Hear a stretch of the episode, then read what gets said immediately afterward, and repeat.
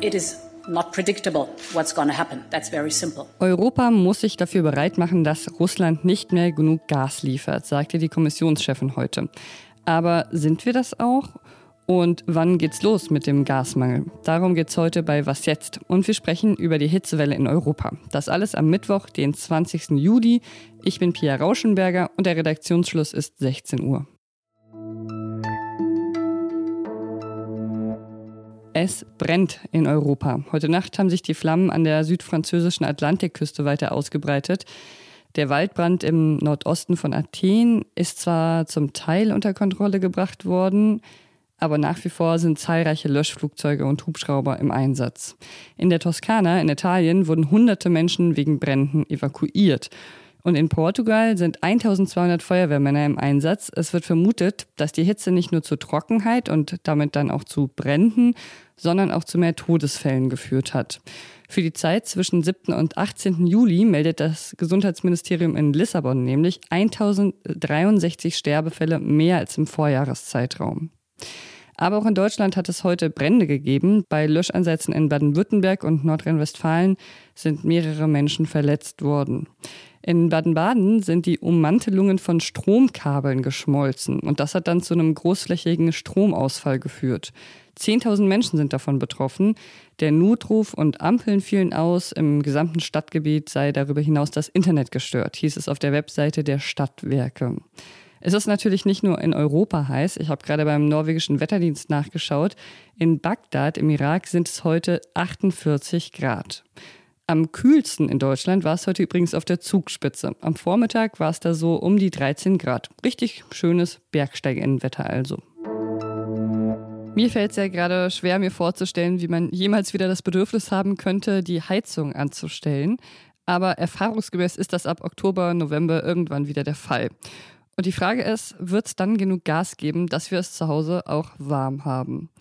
Ab morgen früh um 6 Uhr könnte die Gaspipeline Nord Stream 1 wieder genutzt werden, um Gas von Russland nach Deutschland zu bringen. Oder eben auch nicht. Aus Sicht des Betreibers spricht eigentlich nichts gegen Gaslieferungen ab Donnerstag. Und der russische Staatschef Wladimir Putin hat in der Nacht zu heute auch noch angekündigt, dass Gazprom wie versprochen liefern werde. Aber er ist ja nun nicht unbedingt der zuverlässigste Zeitgenosse und Putin hat ja auch weiterhin offen gelassen, wie viel Gas geliefert werden könnte. Außerdem hat Putin gedroht, dass die Liefermenge ab Ende Juli wieder fallen könnte, sollte Russland eine in Kanada reparierte Turbine nicht zurückbekommen. Schon bevor es mit der Wartung von Nord Stream 1 überhaupt losging, hatte Gazprom die Lieferungen auf 40 Prozent gedrosselt und das auch mit der fehlenden Turbine begründet. Technisch gesehen ist das aber Unsinn. Und aus Sicht der Bundesregierung dient die Turbine Russland auch nur als Vorwand. Einen ausführlichen Text zur Turbine verlinke ich Ihnen mal in den Shownotes, da können Sie das äh, nachlesen. Aber aufgrund von dieser Gemengelage, die ich eben beschrieben habe, fragen sich gerade viele Menschen in Deutschland, ob das Gas nun fließen wird oder nicht und was das für die Haushalte und die Industrie dann bedeutet. Darüber spreche ich jetzt mit Anja Stehle. Sie ist Wirtschaftsredakteurin bei Zeit Online. Hi. Hallo. Okay, lass uns mal von dem Fall ausgehen, dass morgen früh kein Gas von Russland nach Deutschland fließt. Was bedeutet das dann für die deutschen Gasvorräte? Ja, also der 21. Juli wird ja immer als Stichtag äh, genannt, ähm, an dem die Wartungsarbeiten an Nord Stream 1 dann vorbei sein sollen. In den vergangenen Jahren hat das aber auch schon mal ein oder sogar zwei Tage länger gedauert. Also wenn morgen nicht sofort Gas fließt, besteht dann noch kein Grund zur Panik. Sollte es aber tatsächlich so bleiben, dass jetzt kein Gas mehr kommen wird, auch in den nächsten Monaten nicht, dann hätten wir im Winter tatsächlich ein Problem.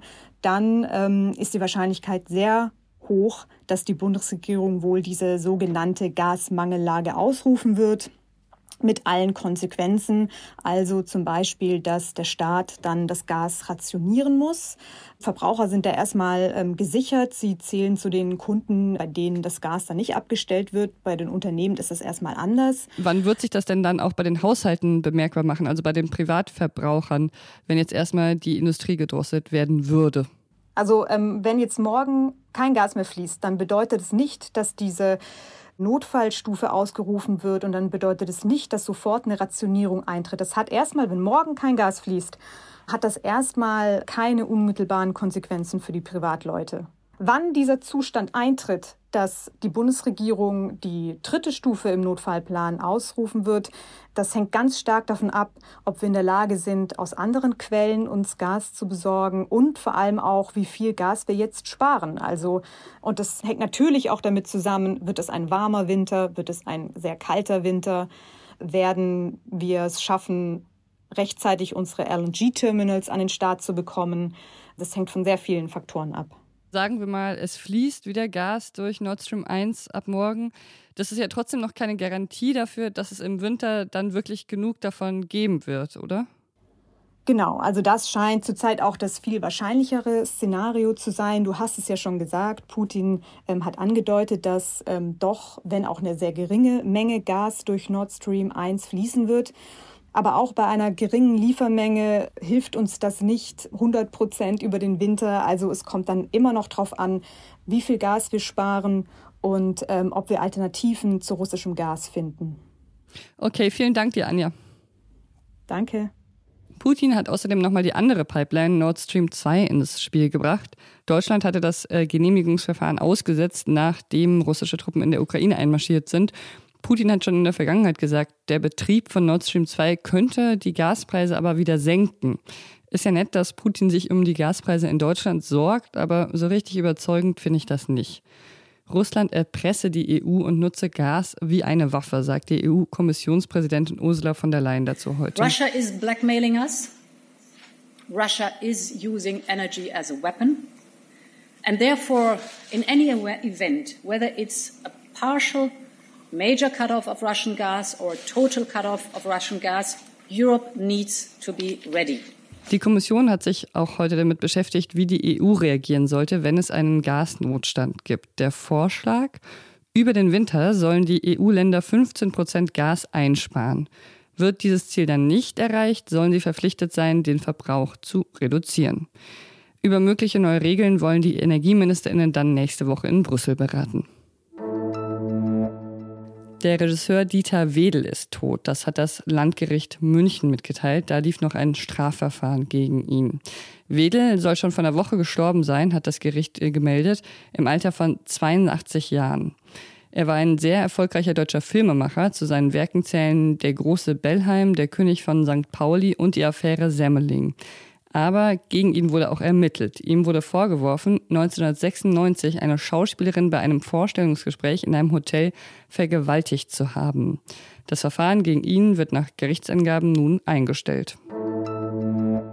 Der italienische Ministerpräsident Mario Draghi macht vielleicht doch noch weiter. Er hat heute eine Rede gehalten im Senat in Rom und da die zerstrittenen Regierungsparteien aufgefordert, ihn zu unterstützen.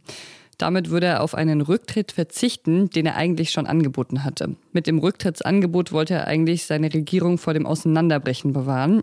Jetzt gerade, während ich hier den Podcast fertig schneide, spricht Draghi nochmal und was dabei herauskommt, erfahren Sie dann morgen im Podcast mit Konstanze Keins. Was noch? Bei der Hitze da draußen war ich heute ziemlich froh, dass ich drinnen bleiben konnte und nicht auf einem Fahrrad saß und zwei Pyrenäenpässe überqueren musste, so wie es die Teilnehmer der Tour de France mussten.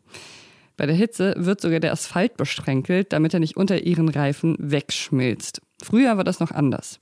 Da wurde es zwar auch manchmal ziemlich heiß, aber bei der Tour de France ging es noch ein bisschen gemütlicher zu und die Fahrer sind dann zwischendurch einfach mal abgestiegen, in ein Café am Straßenrand reingerannt, haben da Bier, Wein und Champagner verlangt, sind dann wieder aufs Rad gestiegen, meistens ohne zu zahlen. Auf dem Weg haben sie sich dann auch noch ein Eis geteilt. Die gute alte Zeit, in der Alkohol oder Eis noch fast jedes Problem gelöst hat.